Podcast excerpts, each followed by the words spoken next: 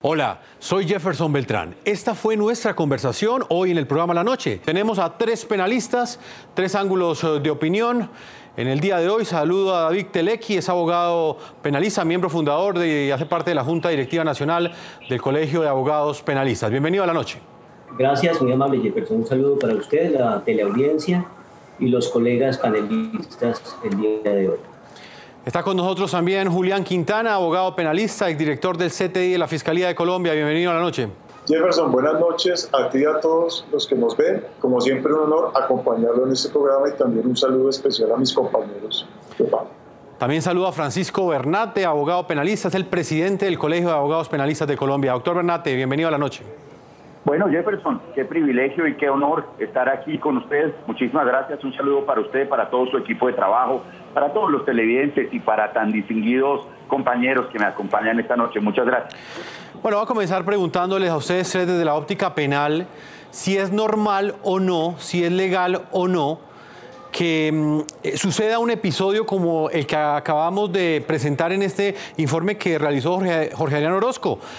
Estamos hablando del 4 de octubre del año 2019, una audiencia eh, judicial en la que mm, el abogado Víctor Mosquera le hace una pregunta al senador Iván Cepeda, le, dice si él, destruyó o no ese chat, esa comunicación vía WhatsApp que pues había sostenido con el testigo clave de este proceso, que es Juan Guillermo Monsalve. Antes de que el testigo, en este caso Iván Cepeda, respondiera, interviene el magistrado y prácticamente le advierte al senador Iván Cepeda que puede llegar a autoincriminarse eh, al responder esa pregunta. Finalmente el senador Cepeda no responde ese día qué sucedió con esa comunicación. Jefferson, es lo que corresponde. En la medida en que la pregunta pueda incriminar al testigo, es claro que quien funge como juez o como investigador debe ponerle de presente a la persona que tiene derecho a no contestar en la medida en que eso puede conducir a, una garantía de no autoincriminación. Un funcionario judicial no puede lanzar una pregunta y esperar a ver qué contesta el testigo y, utilizar eso en su contra. Esto no, no a mi juicio, no solo no constituye una irregularidad, sino que es el deber ser. Lo que me extraña es que no sucede igual en todas las diligencias judiciales del país.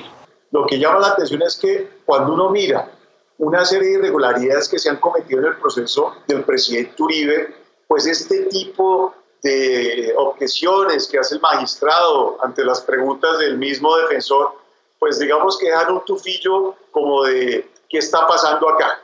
Porque yo consigo con algo con el doctor Renate y es que usualmente este tipo de objeciones por parte del magistrado del juez no se hace.